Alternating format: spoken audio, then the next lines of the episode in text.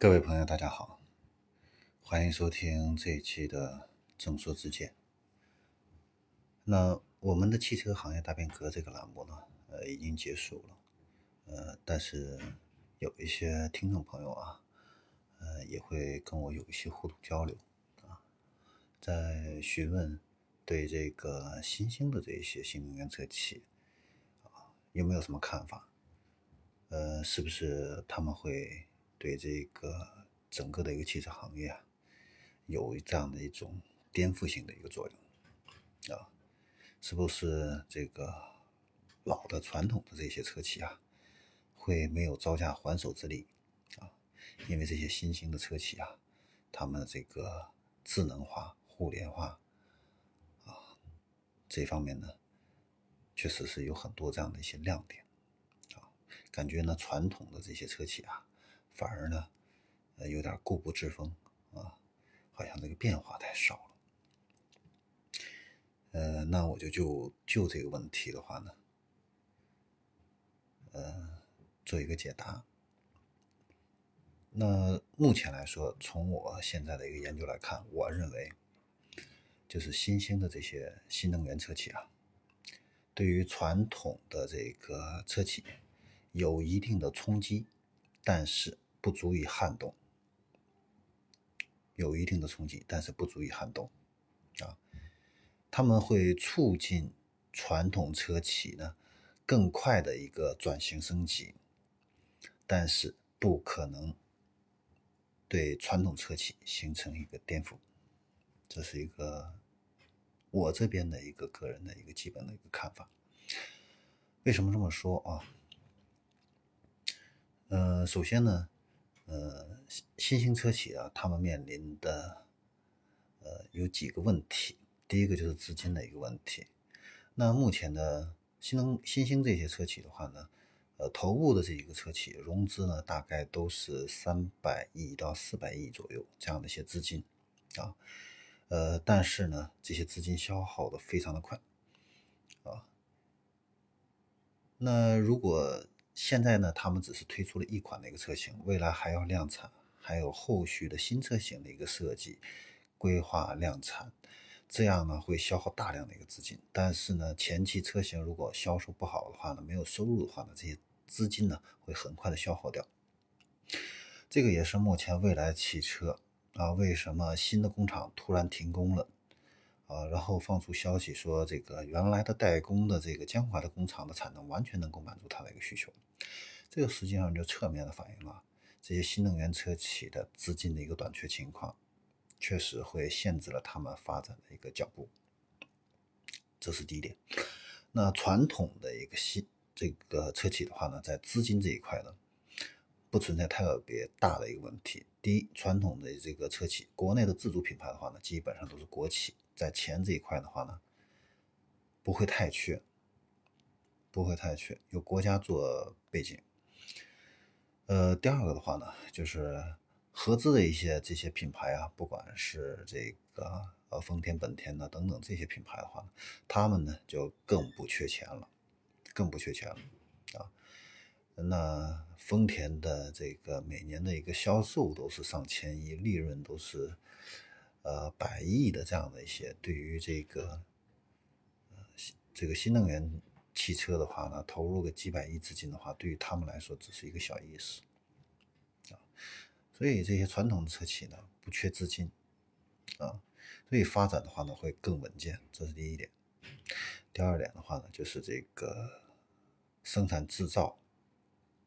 一辆汽车的话呢，不是三四年就能够一蹴而就的。这个产品质量的一个控制，那从特斯拉看来看啊，呃，特斯拉已经成立了十几年的这样的一个时间，产品的一个质量问题仍然没有完全解决，还是会出现这样那样的一个问题啊。那在产品质量控制这一块的话呢，传统车企啊，因为呃有十几二十年、几十年这样的一个沉淀的话呢，这一块呢。会控制的非常好，它有自己非常呃成熟的这样的一个体系去保障这个产品质量啊，所以呢，新兴的这些车企呢，因为质量这一块的一个过关呢，需要一个时期去过渡啊，但是市场呢，能不能给它这样的一个时间去过渡，这个要打上一个问号。所以呢，这是新兴车企要迈的第二个坎儿，就是产品的质量。那第三那个坎儿的话呢，就是这个成本这一块。那新兴车企的话呢，它的前期的一个量非常少，那它采购的这个成本呢会很高。但是传统的一个车企呢，他们发展新能源汽车的话呢，因为有传统车型这样的一个背书，采购量大，所以呢，它可以跟供应商谈到一个更低的一个价格，所以在产品控制、成本控制这一块的话呢，会有非常大的一个优势啊。那也给未来的一个市场竞争、价格竞争这一块的话呢，提供了一个保障。所以呢，新兴车企第三个劣势啊，就是他们那个成本控制这一块的话呢，相对于新这个传统的车企确实是会存在一定的一个劣势，啊，嗯，第四点的话呢，就是一个数据经验的一个积累这一块的话呢，是新兴车企的第四个短板，啊，呃，你像这些车辆的一个碰撞的这些呃数据啊，啊。底盘悬架调教的这样的一些数据啊，啊，这个不是说你挖一两个高管，然后就能够带走的，这个都是存在于车企的这样的一个数据库里边，啊，你挖走的这些人可能有一些经验，但是造车呢，不仅仅需要经验，还需要大量的一个数据，那这些数据的话呢，正是新能源车企、新兴车企他们所欠缺的，啊。所以这个也是传统车企的一个非常啊呃非常宽的一个护城河啊，这是第四点啊。呃，第五点的话呢，就是我们需要注意到，我们的这些传统车企啊，在新能源汽车智能化、互联化啊、自动驾驶这一块呢。追赶的这个速度啊，转型的这个速度都是非常快速的。当然，目前的话呢，可能看到的这样的一些还不是太明显，但是我们要留意到啊，呃，不管是奇瑞的一些新能源汽车啊，包括这个。比亚迪、长城啊，还有吉利，他们的一些新能源汽车啊，各位，如果你留意到，你会发现他们的呃这个新技术的一个应用啊，这个智能化、互联化的这方面的一些新科技的一个应用啊，并不亚于这些新兴的这些车企啊，那甚至呢，有一些地方呢也很超前。而且呢，做的会比新兴车企呢，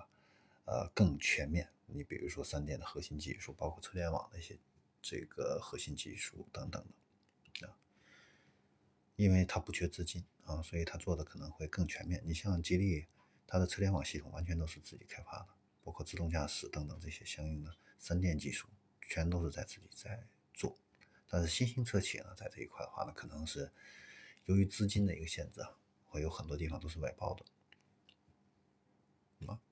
所以综合以上的这几点，